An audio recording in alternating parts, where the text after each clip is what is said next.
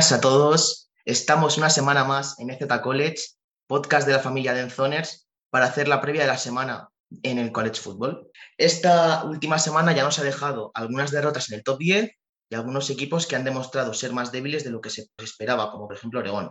Para hablar de esta Week 2, no estoy, no estoy solo, así que procedo a, presentar a los amigos que estarán con nosotros hoy. Desde Argentina, ¿cómo estás, Igna, querido? Buenas muchachos, buenas a todos los, los, oyentes del podcast. Una semana más acá para, bueno, hablar ya de la Week 2. Ya en la primera semana ya pudimos a repasar los resultados interesantes que hubo, como, como dijiste Hugo. Y bueno, listo para preparar estos partidos, eh, hablar de estos partidos en esta semana 2 que hay bastantes, bastantes interesantes. Algunos. Perfecto, encantado de tenerte aquí. Y ahora desde Paraguay, Oscar, ¿qué tal andamos? ¿Qué tal? ¿Cómo están eh, Hugo? ¿Cómo está Ignacio? Eh, a todos los oyentes de, del podcast. Em, ya aquí presto para, para, para, dar un pantallazo a, a, lo que nos parece a nosotros serían los, los partidos, los juegos más interesantes de, de la semana 2. Genial. Pues ahora ya, ya las presentaciones, vamos a empezar a analizar los partidos más importantes de esta jornada. Pues Hemos elegido los siguientes partidos para analizar esta semana. El primero es South Carolina, que ganó su primer partido este, la Week 1, pero contra Georgia State, y eh, Arkansas, la número 16 del país, que también ganó 1-0 en un duelo bastante equilibrado a Cincinnati. Pues, ¿tenéis algo que decir de este partido? Por ejemplo, Igna. Eh, sí, sí, justo ahí eh, bueno, eh, principalmente Arkansas, por el hecho de que yo soy un fanático y me declaro fanático de Keyshawn Jefferson. Creo que tuvo un muy buen partido contra Cincinnati. Eh, y creo que va a poder sacar este partido adelante. Creo que es un partido que va a ser más complicado de lo que parece, porque South Carolina tiene una buena defensiva. al menos se vio una mejora defensiva al respecto del año anterior. Generalmente South Carolina tiene buenas defensivas pero creo que la diferencia va a ser, obviamente, las ofensivas. Keisha Jefferson y Sanders, el, su corredor en Arkansas, sacan una diferencia muy grande, y realmente lo de Rattler, el primer partido fue decepcionante. Con, por no decir malo, fue bastante decepcionante lo de Rattler. Eh, bueno, Spencer Rattler, como vieron, conocen, Oklahoma, ex American de Oklahoma, terminó siendo suplente cuando era el, el favorito a ser el número de draft. Eh, así que creo que el partido va a ser equilibrado probablemente hasta la mitad del partido, pero después mucho más creo que no puede hacer su Carolina y creo que va a ser una victoria relativamente sencilla para, para Arkansas y los Reyes. Perfecto, pues Oscar, ¿qué opinas tú del partido? También coincido con, coincido con Igna. Eh, los, que, los que me conocen saben que yo soy un fanático de los Razorbacks, el, equipo al que sigo en la en NCAA. Eh, KJ Jefferson creo que eh, el año pasado demostró ser un mariscal muy interesante y creo que, que este año lo va a, a seguir plasmando. Eh, el, en el partido contra en el juego contra Cincinnati fue muy parejo. Eh, de todas formas, igual estuvo 18 de 26 en pases.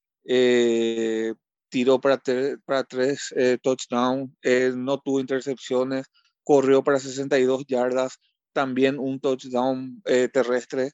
Creo que es un, un, un, coreback dual demasiado interesante.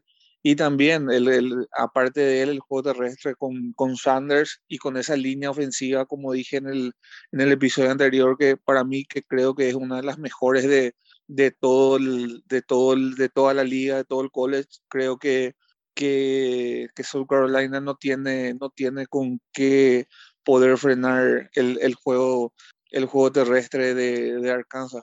Y, y, y, con lo de South Carolina, eh, Spencer Rattler creo que cada vez eh, el, el, hype con, con, el que comenzó su carrera universitaria hoy por hoy está acá, acá a cada semana, a cada juego que pasa, ya con lo que le pasó el año pasado, con lo que, con, con, lo que demostró esta semana contra un equipo muy inferior, contra un programa muy inferior como Georgia State, creo que en vez de ir subiendo, va bajando sus acciones.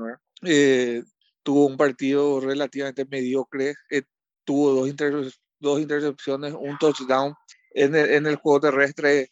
Eh, estuvo con yardas negativas, menos 12 yardas, y, creo que eh, él fue para, para Azúcar, Azúcar para, para revivir su carrera, pero creo que así como estamos, no, no, no, no, no le va bien, ¿verdad? No, no le va a ir bien porque, como te digo, eh, son dos programas muy, muy distintos. Soul Carolina es un programa, si no top, si no es de los top de, de la SEC, es, está en la conferencia más grande y más competitiva de, de todo el college y, y demostrar lo poco que demostraron contra un programa como Georgia State no, no, lo, no lo veo, inclusive lo veo, lo veo terminando, si no sotanero en los últimos lugares de la conferencia de este año. Creo que va a ser un partido para Arkansas relativamente sencillo, por decirlo de una forma, y creo que si me, la tengo que jugar, creo que gana por más de, como mínimo por dos, por dos anotaciones, por 14 puntos. Pues sí, yo en parte coincido bastante con vosotros. Pero que yo creo que el mayor peligro para South Carolina en este partido es que es ponerse por detrás en el marcador muy pronto y tener que forzar a Radler a pasar en exceso, porque ya habéis dicho que su partido contra Georgia State no fue bueno. Yo creo que dejó destellos de lo que puede llegar a hacer, varios scrambles, algunos pases muy precisos, que están muy bien colocados porque obviamente tiene un brazo muy bueno, pero eso lo que eh, yo coincido bastante. Yo creo que Arkansas es muy probable que se ponga delante en el marcador pronto y a partir de ahí forzar a Radler a ganar el partido pues puede ser bastante bueno para ellos. Así que bueno, yo creo que ya hemos hablado bastante bien de este partido, así que vamos ahora al siguiente. Alabama, la número uno del país que ganó en la jornada 1, está 1-0, y Texas, que también viene de ganar y está 1-0, aunque no está rankeada. ¿Qué opináis de este partido? Por ejemplo, ahora sí quieres empezar tú, Oscar. Sí, eh, mira, yo creo que va a ser un juego muy, muy interesante. Eh, va eh, ver, ver, al número, ver al número uno de la nación. siempre es interesante. en el primer juego, si bien Utah State no, no, no, no le dio mucho, no, le dio mucho juego, ganaron por 55, 55-0, si, si mal no recuerdo. Eh, y mira, hablar de, de Bama es hablar de, de, demasiado talento en ofensiva y en defensiva. Inclusive creo que eh, promediando el tercer cuarto prácticamente ya a, la, a los jugadores titulares eh, se los reservó en, en este juego. ¿verdad? Si bien hay un dato que realmente me llamó mucho la atención y corroboré, corroboré con varios medios, es, es que ellos no, o sea, Alabama no tuvo ningún sack contra, contra Utah State fue uno de los datos que me llamó la atención porque sabemos que ese front end de, Alabama es de lo mejor, si, si, nos ponemos a pensar, inclusive puede ser llegar a ser mejor que, que, mucho, que front end, inclusive de la NFL. Entonces es un, un, dato que me llamó la atención. Y lo de Texas, Texas eh, viene de viene de, de ganar a, a ver, Texas ganó a la verdad que no tengo aquel dato. Eh, le ganó a, Luisiana Monroe. 52 partido exactamente. sí, fue un partido muy, o sea, que también contra un programa muy, eh, muy distinto, ¿verdad? Eh, Texas prácticamente basó su, su, su juego en el, en el, juego terrestre. Villan Robinson tuvo 10 acarreos, 71 yardas, promediando 7.1 yardas por acarreo, que me parece excepcional. Además de eso, tuvo 40, 40 yardas por, por recepción y un touchdown. Y, y Quinn Ewers, eh, dando su, su, su, primer juego en, en, Texas, lo hizo, lo hizo bien, ¿verdad? Dos touchdowns, una intercepción, una intercepción 255 yardas. Eh, la verdad que yo a Texas lo veo un, un equipo equilibrado, un equipo bueno que, que, que, va a estar rankeado. Eh, sin dudas creo que va a terminar rankeado, pero yo creo que contra Alabama no, no, no, no tiene mucho que hacer porque en todas las líneas Alabama lo supera ampliamente. Además de eso, Texas, mira, tuvo un, cuando, cuando hicimos la previa a la Big 12, eh, hablé yo de Isaac Mayer, que, que, que, yo lo veía como, uno, como, como un hombre clave en la ofensiva de, en la ofensiva de, de, Texas y lastimosamente tuvo una lesión que lo, que lo deja fuera de, de por, por, toda la temporada. Entonces yo realmente, como te, como te digo, le veo a Alabama ganando cómodamente y, y si tendría que tirarme un resultado, te digo que fácilmente por, por, por, por tres anotaciones, por, por, 20, por 20 o 21 puntos o más. Pues sí, la verdad. Yo tengo la sensación de que este partido le llega muy pronto a Texas porque eh, lo normal es que en ningún momento del año ganen, pero llegando con, en el segundo partido de Queen Edwards como el college y que tampoco creo que Steve Sarkisian tenga la intención de, exponerlo mucho, intentará basar mucho en, su juego, en el, su juego en el, pase, en, o sea, quiero decir, perdón, en la carrera, en pases sencillos de, eh, de screen, que sean slants, rutas cortas, Así que yo creo que es un partido que en otro momento podría ser más interesante, pero que Alabama eh, debería dominar. También, por ejemplo, comentar que Steve Sarkisian vuelve a jugar contra, contra su ex equipo, del que fue eh, coordinador ofensivo en el año en el, que Mac, en el que Mac Jones ganó el Nacional. Bueno, Mac Jones y todo el equipo, evidentemente, pero cuando el, equipo lo lideraba Mac Jones. Así que nada, Igna, ¿qué opinas tú del partido? Sí, ahí creo que coincido más a lo que digo Oscar. Me parece el tema de, es demasiado talento lo que tiene Alabama. Prácticamente, justo ese dato que mencionaba Oscar, que no tuvo ningún sack, que es verdad, no tuvo ningún sack Alabama contra Utah State, aunque le hizo 55 puntos. Eh, fue también en parte, por lo que vi durante el partido, prácticamente no lanzó cargas eh, Alabama, porque no necesitaba eh, lanzar ninguna clase de carga. creo que además con la deficiencia, que es una de las principales cosas que tiene Texas en la línea ofensiva, que no tiene tanto talento, con el front seven de Alabama. Creo que va a ser un partido difícil para Ewers. Va a ser la primera gran prueba que va a tener probablemente. Un equipo mucho talento por todos lados, secundaria, linebackers, línea, lo que fuese. Eh, y sí, como decís vos, Hugo, le llega muy temprano este partido a Texas. Texas va a tener un buen año seguramente. Se vio algunas cosas interesantes contra Luisiana Morro, obviamente un, un programa de mucho menos nivel. Pero va a estar bien Texas. Al final probablemente va a terminar rankeado. Creo que hay buenas señales para eso pero a este partido les llega muy pronto. Y creo que sí, puede ser un, puede ser un partido que realmente Texas lo sufra mucho y también como, como dijo Oscar, creo que y también como dicen ustedes, lo veo perdiendo por más de dos anotaciones a Texas. Creo que Alabama no va a tener ningún problema en ganar por más de dos anotaciones. Y además creo que Bryce Young va a saber aprovechar, creo que las deficiencias de la defensiva de, Texas, que he visto algunas, especialmente en la secundaria. Pues sí, la verdad, eh, estoy muy de acuerdo con lo que habéis comentado. Así que bueno, yo creo que tampoco hay mucho más que comentar en el partido. Si queréis también comentar que eh, a mí el juego de carrera de Alabama creo que este año me parece superior al del año pasado, que Jamir Gibbs, que era el transfer de Georgia Tech, yo lo he visto muy bien metido en la ofensiva y que seguramente, y que aún sin haber explotado sus habilidades en el juego de pase, yo ya le he visto corriendo muy cómodo, me ha dado mejores sensaciones que Brian Robinson el año pasado. Y yo creo que eh, cuando llegue, cuando se acabe la temporada y empiece el proceso pre-draft, el pre-draft, yo creo que escucharemos hablar de él. Así que bueno, yo también creo que eh, Alabama debería ganar por más de dos anotaciones, pero siempre está ese regustillo de, y si, y si Queen Ewers gana Alabama, que pues igual nos volvemos todos locos. Así que, ¿por qué no? Vamos a soñar con que pueda pasar y que pueda plantar pelea. Y ahora pues vamos a pasar al siguiente partido, partido entre dos ranqueadas, Tennessee, la número 24 del país, que viene con un récord de 1-0, y Pittsburgh, la número 17 del país, que también viene con un récord de 1-0 tras vencer a West Virginia en un partido muy igualado que acabó ganando por 38-31. Eh, si alguno de los dos quiere comenzar por el partido. Eh, sí, yo quería mencionar especialmente, quería hablar de este partido por el hecho, además de mencionar lo que mencioné igual de Kiss Jefferson en Arkansas. A mí soy muy fanático de los mariscales que son eh, doble amenaza, ese tipo de mariscales. Y por ejemplo, el mariscal de Tennessee, Herndon Hooker, realmente creo que es otro mariscal.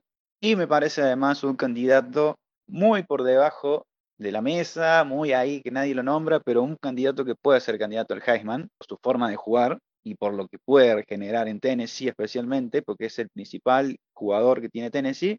Eh, el primer partido se lo vio muy bien, obviamente ante Ball State, otra vez un programa muy, muy por debajo del nivel lo que es Tennessee, pero hace algunos años Tennessee también perdía ante Georgia State, hay que también mencionar eso, y va a enfrentar creo que a un equipo difícil como Pittsburgh, un equipo que se basa mucho en ataque terrestre, una buena defensiva, pero que contra West Virginia no lució. Slovis para mí lució muy normal, nada de otro mundo, y realmente Pittsburgh no perdió el partido prácticamente de casualidad. La intercepción, el pick six con el que toman la ventaja, fue en un drive que quedaban tres minutos, donde West Virginia podría haber hecho correr el reloj, llegar, patear de gol de campo y terminar ganando.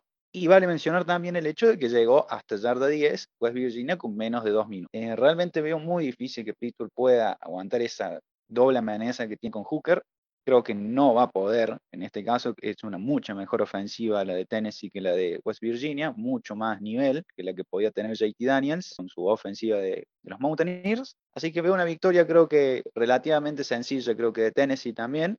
Y creo que vamos a ver fuera del ranking a Pittsburgh la semana que viene, porque creo que no tiene nivel para estar rankeado. Eh, realmente una victoria, creo que entre por más de una anotación, creería que por Tennessee va a ganar por, por aproximadamente 10, 10 puntos más o menos y no va a tener ningún problema. Capaz, inclusive creo que me, ahora me arriesgo que lo va a ganar por dos anotaciones. Además, la jugada del pick six esta que comentas es un pase inexplicable porque es una, una jugada, el receptor se queda liberado de, cara al quarterback, a JT Daniels, intenta coger la pelota que le viene a la altura del pecho y al cogerla se le va por encima de la cabeza y es un pick six. O sea, yo también eh, estoy muy de acuerdo. Eh, Pittsburgh me dejó muy frío, muy frío. Slovis, bueno, yo creo que no hizo un mal partido, un poco en su línea. Eh, hizo, dio algunos buenos pases, movió más o menos bien el ataque, pero, pero bueno, tampoco, yo creo que a estas alturas tampoco, tampoco vamos a esperar mucho más de Slovis porque es lo que es. Y yo creo que los flashbacks que vimos en su año freshman fueron más de que las defensas no lo conocían y pues habrá que aceptarlo. Y bueno, Oscar, ¿tú qué opinas de este partido? ¿A quién ves favorito? Yo realmente, bueno, eh, yo creo que el punto clave de este partido va a estar en la línea, la línea ofensiva, los ajustes que pueden hacer Pittsburgh en su línea ofensiva, porque el, el lado izquierdo de esa línea ofensiva, como vimos el, el, el, el anterior juego, realmente hizo agua. Es, lo capturaron cinco veces a, a Lois. Aparte de eso, todo el juego lo presionaron, ¿verdad? Eh, dentro de todo eso, Lois tiró, eh, que nos Lois tiró por más de 300 yardas, ¿verdad? Eh, si llegan a hacer esos ajustes en, en, en, esa línea ofensiva, del lado ciego de, de, esa línea ofensiva, creo que podría verse un, un juego un tanto parejo, ¿verdad? Eh, pero de todas formas, eh, sí, eh, Hendon Hooker es un, mariscal de, doble amenaza, como dijo, como dijo Ignacio, muy interesante. mira, tiró para más de, en total, en total tuvieron, ah, él, él, tiró para, para 280 yardas, pero prácticamente promediando el tercer cuarto ya lo sacan, ¿verdad? En total tiraron para 350 yardas aéreas y tuvieron 569 yardas totales. No, la verdad que no me puse a, mirar los datos de estos pequeños datos de, toda la semana, pero me imagino que deben ser eh, de las mayores que, que, que, que, tuvo la semana. Entonces, eh, pero aparte de eso, del, lado contrario, ¿verdad? Del lado, del lado defensivo, permitieron 269 yardas aéreas contra un programa muy inferior como, como Ball State, creo que eh, debería, debería preocupar al menos que te tire un que te tire Ball State para 269 yardas, debería, debería preocupar y hacer algunos pequeños ajustes en su secundaria. Entonces creo que eh, ambos equipos tienen, tienen mucho, mucho trabajo en la semana. Eh, Pittsburgh hacer los ajustes en su línea ofensiva, Tennessee hacer esos pequeños ajustes en su secundaria pero dentro de todo ello, yo, yo realmente veo un, un juego no muy, no muy, no, o sea, no, no, no creo que sea un juego muy, eh, veo un juego algo parejo, pero lo veo ganando a Tennessee por, por un touchdown. Creo que esa es mi, esa es mi percepción sobre, sobre este juego. Bueno, lo que comentabas de Tennessee, llegó a ponerse prácticamente eh, por un momento estoy consultando.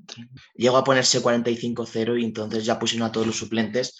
Así que bueno, no sé si es algo indicativo eh, su juego de pase, pero es un dato interesante lo que comentas. Yo me lo has quitado de la boca, Igna, lo de Hendon Hooker, porque además creo que esta ya su quinta temporada en college, es un quarterback que está muy hecho, 24 años, y la verdad es que es muy serio, para, es muy, muy serio, es un buen lector para lo que se suele pensar de los quarterbacks afroamericanos, y pues yo creo que está infravalorado por ese aspecto, pero sí, yo estoy muy de acuerdo, yo creo que Tennessee ya el año pasado volvió a demostrar que, que podía ser un programa importante, y este año pues es el de la consagración, así que yo creo que Tennessee debería ganar y me mojo, yo creo que va a ganar por más de tres anotaciones, o sea, más de 17 puntos. Entonces, para mí, el partido de la jornada a continuación, Kentucky, la número 20 del país, que ya con un récord de 1-0, contra Florida, la 12 del país, que llega con un récord de 1-0 tras vencer a Utah. ¿Qué pensáis de este partido? Em, creo que va a ser, bueno, como, como lo decís, es uno de los juegos, uno de los platos fuertes de, de la semana, ¿verdad? Dos, dos, em, dos programas del, del, del, SEC de la misma conferencia, de la misma división dentro de esta conferencia. Así como hablamos la semana pasada, eh, Florida pudo tumbar a Utah. Eh, creo que todos coincidimos en que Utah era el favorito para ese juego. Eh, Florida tumbó a, Utah con un Richardson increíble. la semana pasada yo había dicho que no me subo al hype de, Richardson. Me parece un coreback espectacular de ver. me parece es, es un coreback de PlayStation realmente pero no sé, o sea que no, no me subo al hype porque no sé, eh, es, de esos estilos de coreback que, que, al final llegan a la NFL y, y creo que no, no, van a, no, no, no, van a tener tanto éxito porque en realidad corren más de lo que pasan y, y eso, ¿verdad? Entonces, pero como te digo, eh, verlo a Anthony Richardson es, espectacular, o sea que a, a, los a los que nos escuchan y todavía no, no tuvieron la oportunidad de verlo, tienen que verlo, como digo, es un, es un jugador de PlayStation, realmente.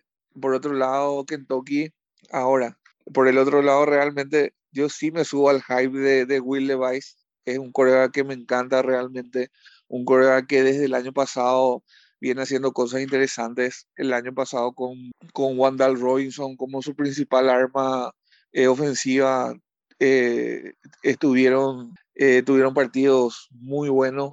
Eh, es un coreback que me, que me gusta bastante y también tiene, creo que el, que el, que el juego anterior por lesión no estuvo Chris Rodríguez, que es su, su principal arma en el, juego, en el juego terrestre, que es uno de los, uno de los running back mejor rankeados, por decirlo de una forma, en, en todo el college para, para el próximo draft. Y, y nada, ¿verdad? O sea que yo veo un partido, un juego muy parejo, eh, pero eh, veo ganando a, creo que, que lo gana Kentucky por, por menos una anotación, pero lo gana Kentucky. Sí, lo que comentas de los quarterbacks, yo pienso que si, de Anthony, si no confiabas en Anthony Richardson antes, este partido tampoco te debe hacer cambiar la opinión, porque es un partido en el que se gana corriendo y leyendo cuando tiene que correr, pero sobre todo es, claro que es corriendo. Y luego sobre Will Levis, que al final no son seguramente dos de los máximos candidatos a ser el tercer quarterback elegido en el draft de 2023 después de Bryce Young y CJ Stroud. Yo tengo más reticencias que tú eh, con este quarterback porque creo que a nivel de procesamiento mental no es tan lúcido leyendo el campo y eso también le cuesta porque al leer más, más lento el centro del campo, sobre todo, le cuesta anticipar y lanzar con anticipación y lanzar en ventanas cerradas, pese a tener un muy buen brazo. Entonces, yo me fío más de Anthony Richardson personalmente, pero bueno, yo creo que son dos quarterbacks a seguir, eso está claro. Y yo, pues creo que eh, este partido, creo que voy a ir con Florida por más de una anotación. Yo estoy completamente subido al carro, creo que ya os lo he dicho varias veces, así que yo creo que gana Florida por más de una nota. Y bueno, Igna, ¿tú qué opinas de este partido? Eh, aquí, bueno, acá yo me voy a mantener todavía en el hype con Anthony Richardson. Me sigo en el tren de Anthony Richardson, me parece un mariscal, como dijo Oscar, de PlayStation. Creo que todavía es temprano para pensar, creo que el hecho de si va a tener éxito en NFL, creo que este partido en principal Utah es a pesar de que sí gana el partido corriendo, eso es verdad, anota tres veces todos por tierra, no lanza ni un pase de anotación y no lanzó ni siquiera 200 yardas. Hay que ser sincero que su línea es bastante deficiente y que se basó mucho el juego de Utah en frenar el ataque terrestre, pero no a Richardson precisamente. Eh, creo que, pero creo que eso fue una demostración, mucho también creo que de carácter, por el hecho de que enfrentaba a un equipo, Florida estaba no rankeado y Utah era uno de los equipos candidatos inclusive a entrar al playoff, que claramente esa esperanza se acabó. Le ganó un equipo muy difícil, también muy difícil, inclusive tuvo un par de una conversión de dos puntos donde mete una jugada impresionante, increíble. Eh, creo que Richardson es un jugador que va a tener, va a tener éxito seguramente este año. Veremos obviamente cómo funciona en NFL, creo que en lo que pueda llegar, obviamente ya pensando en futuro, que lo pueda eh, agrupar con un, buen, con un buen head coach, un buen coordinador ofensivo, va a tener éxito. Pero bueno, hablando precisamente del partido, eh, Kentucky además me encantó cómo jugó ante Miami, Miami, Ohio en este caso. La defensiva lució muy bien, eh, apenas recibió una anotación, no le dejó pasar, no dejó correr, menos de 300 yardas totales le permitió a los Red a los Warhawks, perdón. No, no, prácticamente no tuvo ninguna falla, obviamente un programa también del más bajo. Y Levis también se, se lo vio bien, obviamente lanzando con mucho temple, 300 yardas, tres anotaciones, sin errores, bastante bien, me gustó. Y bueno, como dijo también Oscar, eh, no está Chris Rodríguez y no sabe y no, no sabemos cuándo va a volver porque tiene un hay un tema extra cancha donde está suspendido. No sabemos si va a estar. Mactub dijo que uno de los jugadores era eh, Rodríguez y uno de los linebackers, no recuerdo ahora el nombre, están suspendidos. Stubb dijo que uno iba a volver ahora ante Florida probablemente, no dijo quién, no sabemos hasta el día del juego, probablemente no vamos a saber si va a jugar Rodríguez o no, obviamente es una de las claves de la ofensiva, porque prácticamente no pudo correr Kentucky ante Miami, 50 yardas apenas en total. Y la verdad veo un partido muy parejo. Creo que va a depender mucho si puede jugar justamente Rodríguez o no, porque Will Levis solamente con el brazo creo que va a ser muy complicado. Claramente se mostró en el partido pasado que no hay que eh, la secundaria de Florida puede frenar los ataques aéreos contra Utah. Así que veo un partido muy cerrado, muy, muy cerrado. No me voy a mojar esta vez como hice con West Virginia y Pittsburgh. Creo que va a ganar esta vez local, va a ganar Florida. Eh, por menos de una anotación, creo que va a ser un partido que hasta el último cuarto no, no se va a decidir. Creo, no estoy 100% seguro, pero creo que el, el, linebacker que estaba suspendido era Jordan Wright, puede ser, el senior. No sé si, si, ahora, te, si lo recuerdas, pero sí, yo eh, creo que estoy bastante de acuerdo con lo que habéis comentado, así que vamos al siguiente partido. Y el último partido que vamos a comentar es, en este podcast será eh, otro partido entre ranqueadas con la número 9 Baylor, la actual campeona de la Big 12, que ganó su primer partido, contra BYU, la número 21 del país, que también ganó su primer partido. Bueno, eh, si alguno de vosotros dos quiere empezar. Eh, bueno, en este partido creo que obviamente es un partido creo que parejo, es uno de los más parejos creo que en estas primeras dos semanas. Eh, Baylor, bueno, eh, jugó ante Albany, mucho no se puede hablar, hubo un buen partido dentro, creo que del equipo en general, muchos puntos, pocos puntos en la defensiva, como el año pasado tuvo una grandísima defensiva Baylor, y va a tener seguramente una prueba mucho más difícil, eh, no es tan fácil enfrentar a BYU, ya de por sí, ya de por sí son, eran un rankeado, obviamente 25, y ante un partido, y, pero tuvieron un partido realmente muy bueno ante South Florida. Obviamente, South Florida es un, un programa que viene cada año a más a la baja, ya con una tendencia bastante, bastante marcada, pero se lo vio muy bien. Jaren Hall, que es un mariscal que a mí también me gusta mucho, hay que tenerle algún ojo, si tiene un buen año puede meterse en alguna ronda media en el draft, tal vez alta. Eh, tuvo un buen partido, 250, más de 250 yardas, dos anotaciones, y el ataque terrestre fue lo mejor. 103, 312 yardas y un verdadero partidazo que vi al menos de Christopher Brooks, que metió 135.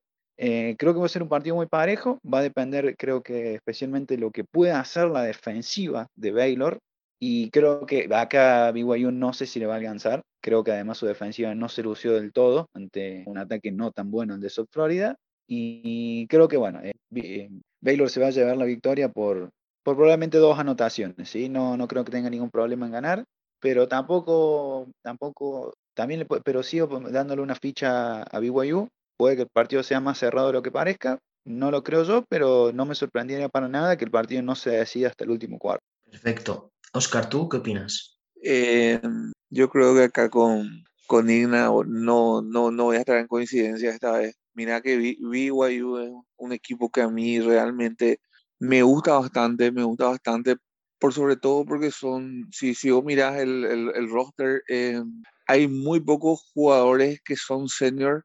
Eh, desde el año pasado yo seguí bastante a BYU y mira, te digo que tiene una de las mejores líneas ofensivas de, de todo el college, el lado izquierdo, el lado izquierdo de esa línea con, con Blake, eh, con Blake Freeland, Freeland y Clark Warrington es de lo mejor que, que hay en, en el college. Además de eso, este año reforzaron con, con un transfer de Oregon, eh, un ex recluta de cinco estrellas que, que, que, estaba en Oregon, como ya dije, que es Kingley Suamataya. Eh, aparte de lo que ya tenían, volvieron a reforzar esa línea ofensiva.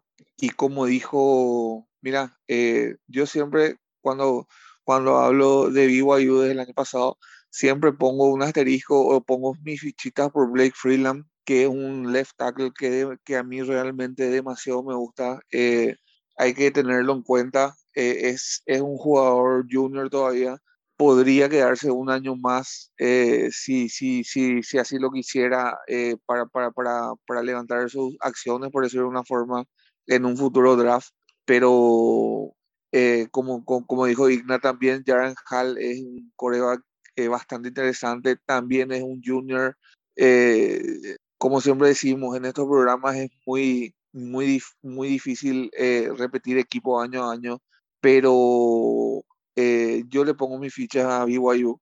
Inclusive, lastimosamente, ahora vi, eh, antes, de, antes de, empezar a grabar el programa, vi que, que Pucanacua, que quien es su, su mejor receptor, y, y, el segundo receptor del equipo, Gunnar Romney, están en duda para, para arrancar el juego del sábado. Eh, y bueno, por parte de Baylor, como, como, como ya habíamos hablado en, en la previa, en, la previa lo que iba a ser el, el virtual, el, el, lado defensivo de, es el lado defensivo la que, la que, la que va a, a atajar, por decirlo de una forma, es la columna vertebral del equipo eh, con Dylan Doyle, con Siakika y, y nada, realmente a mí me va a encantar ver esa, ese juego de la del front end de, de Baylor eh, atacando al, a la línea ofensiva de, de. Eh, ojalá, mira que ojalá, ojalá que juegue Pucanacua como uno en Romney. Eh, creo que va, que, va, que va a ser un partido que lo va a hacer más parejo a, si es que llegan a jugar ellos dos. Pero de, de todas formas, igual yo pongo mis fichas por BYU en este juego. Creo que va a ganar por menos de una anotación, pero, pero lo veo, lo veo a BYU ganando este juego. Eh, y otra cosa, ¿verdad? Eh, sabemos que BYU está en un proceso para, para cambiar de, de, no cambiar de conferencia porque actualmente son independientes, pero para ir a la Big 12, ¿verdad? Yo creo que, que, este equipo, como, como, como, dije, con muchos jugadores eh, junior y sophomore, años, el año, el año que viene o en un par de años, eh, creo que lo vamos a ver pelear en, en alguno de los tazones grandes. Si no, este año lastimosamente el calendario no, no, no lo ha favorecido mucho. Después de Baylor deberían jugar contra Oregon. Luego a mitad de año eh, tiene a Notre Dame y Arkansas de seguido. Entonces el calendario este año no lo favoreció mucho. Pero creería que, que, que van a terminar por lo menos por lo menos con, con no más de tres derrotas eh, este año. Y, y, como dije, en este juego me, me la juego por BYU. Vale, pues perfecto, la verdad, un análisis muy completo. Yo, bueno, solo dar un par de detalles porque creo que la habéis desgranado todo muy bien. Yo creo que Jalen Hall en este año que tendrá más madurez que el anterior, a mí en ciertos aspectos, cuando le veo jugar me da la sensación de que estoy viendo a Zach Wilson, o sea, no quiero decir que vayan a salir igual de altos ni que sean igual de buenos, pero yo creo que va a poder eh, volver a jugar más con la estructura de, de 2020, con un juego de carrera muy dominante y que a partir de ahí, con la línea ofensiva también creándole pockets muy limpios, yo creo que BYU va a ser un gran equipo, entonces yo estoy de acuerdo con eso. El año pasado jugaron entre ellos, entre BYU y Baylor, y BYU no planteó mal partido, pero no pudo, no pudo en ningún momento parar el juego de carrera de Baylor también es cierto que juegan en casa de Baylor y hoy juegan en casa de, de BYU en Utah. Así que bueno, yo estoy de acuerdo con Oscar. Yo creo que BYU va a ganar un partido muy cerrado. Yo, yo veo un partido muy cerrado seguro.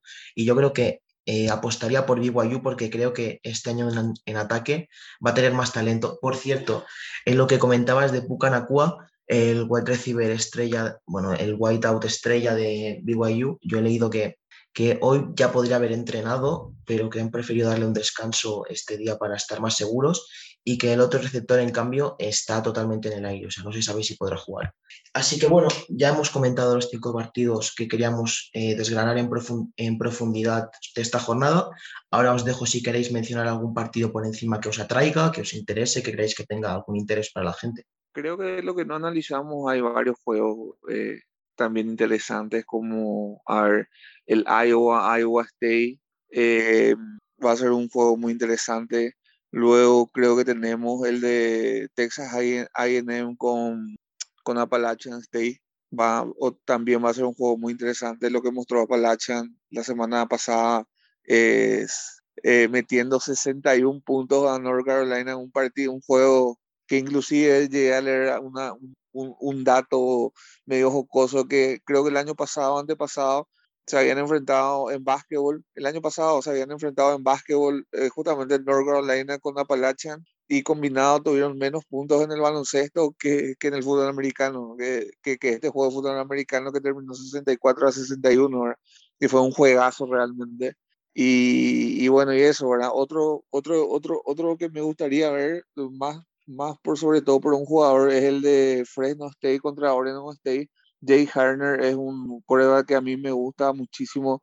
El año pasado demostró cosas interesantes, fue uno de los corebacks que que más yardas, la verdad que no recuerdo si fue, no, no fue el que, el que más tuvo, fue eh, Zap, pero creo que estaba ahí por el top, por el top 5 de los que, eh, de los corebacks con mayor cantidad de yardas, eh, Jack Harner, es un coreback interesantísimo y también para ver, lastimosamente ya es medio tarde, para vos Hugo creo que te va a ser medio, medio complicado ver este Fresno contra Oregon State.